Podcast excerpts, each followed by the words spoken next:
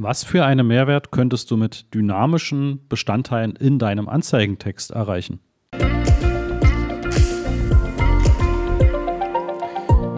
Ja, hallo zu einer neuen Folge vom Master of Search Podcast. Im Oktober jeden Tag eine kurze Folge mit Impulsen und Ideen für dich.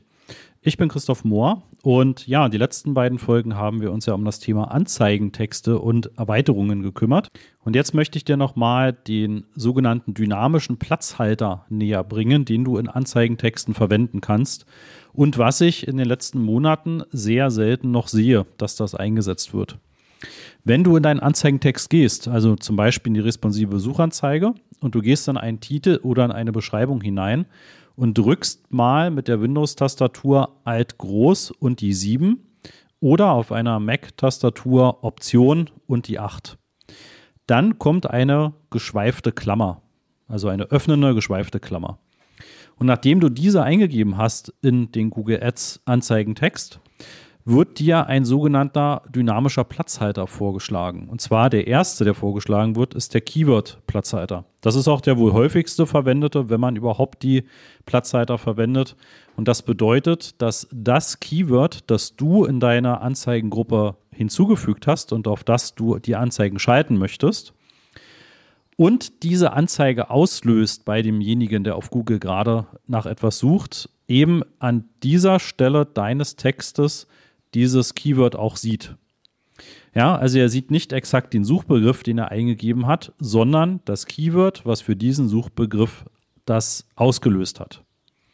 Ja, das ist in den häufigsten Fällen identisch, gerade dann, wenn du genau passend nimmst. Auch bei Wortgruppe kommt das sehr häufig vor, dass das identisch ist.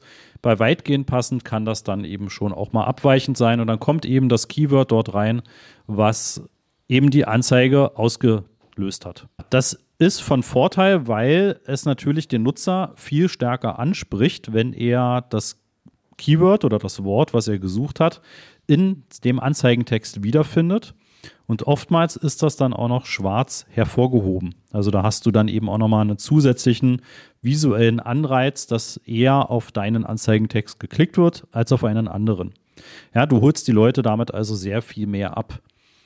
Wenn du damit eine höhere Klickrate erreichst, hat das natürlich wieder Vorteile. Ne? Das heißt, dein Qualitätsfaktor kann besser werden, deine Klickrate wird natürlich besser und dein Klickpreis, der wird vermutlich dann eben auch geringer. Ja? Das ist zumindest meistens das äh, Modell beziehungsweise das Rad, was dann in Gang kommt, je besser du deine Anzeigentexte und deine Kampagnen optimierst. Vorsicht ist dabei immer geboten, wenn du Fremdmarken als Keywords in deinen Anzeigen hast. Also sagen wir mal, du hast irgendwie ein Portal und da kann man Hotels buchen, ja, und dann hast du eben in den Keywords die verschiedenen Hotelnamen.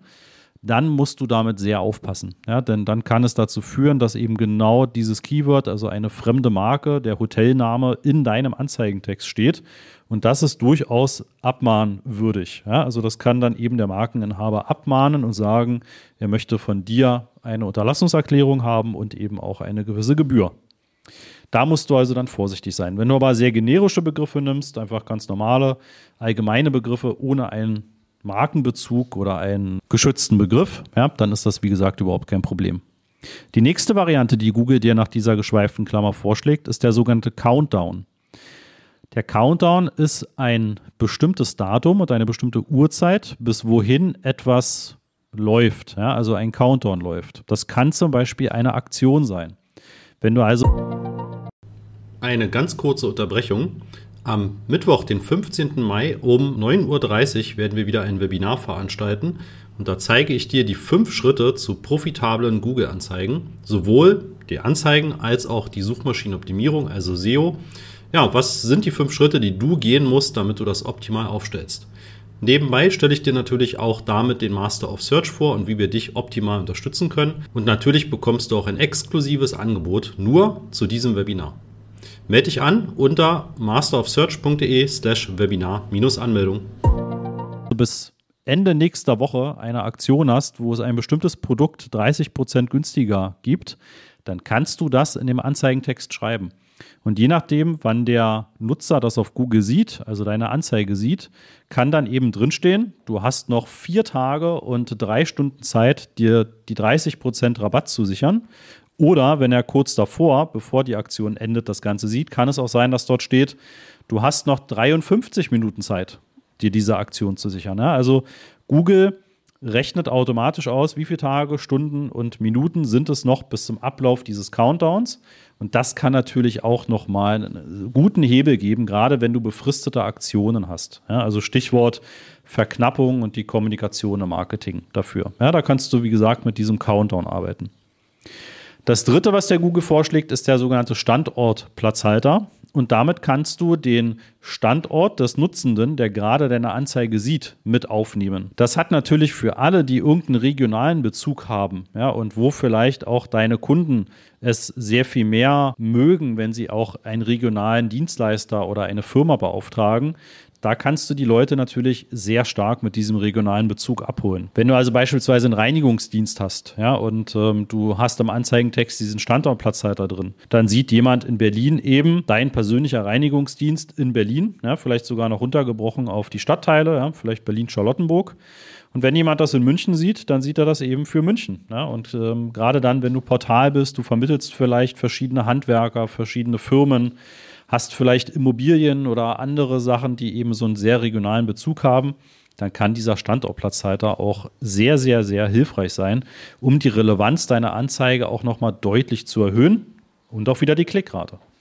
Ja, also du siehst, du kannst mit dem ganzen Thema Anzeigentexte und da spare ich jetzt auch mal komplett einen sogenannten Geschäftsdatenfeed aus. Ja, das ist dann eben nochmal eine professionellere Variante, wo du zum Beispiel Informationen über Produkte hinterlegen kannst, über Immobilien an bestimmten Standorten, bestimmte Adressen, wie viele Produkte sind noch davon verfügbar, welcher Preis? Und so weiter.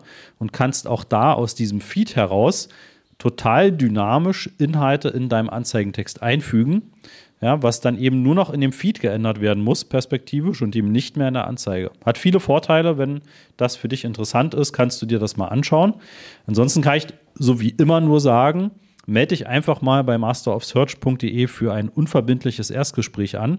Ja, und wenn wir dich unterstützen können und dir wirklich auch eine Lösung anbieten können für das, was du rund um Google Ads und Google Analytics anbieten möchtest, dann buche dir da bitte ein Gespräch mit jemandem aus meinem Team und wir sprechen einfach mal und gucken, ja, wo stehst du, wo möchtest du hin, wie können wir dir helfen und ja, machen dir dann gerne ein Angebot, wenn wir der Überzeugung sind, dass wir deinem Business auch entsprechend helfen können. Dann freue ich mich auf morgen und wir hören uns in der nächsten Folge. Ciao.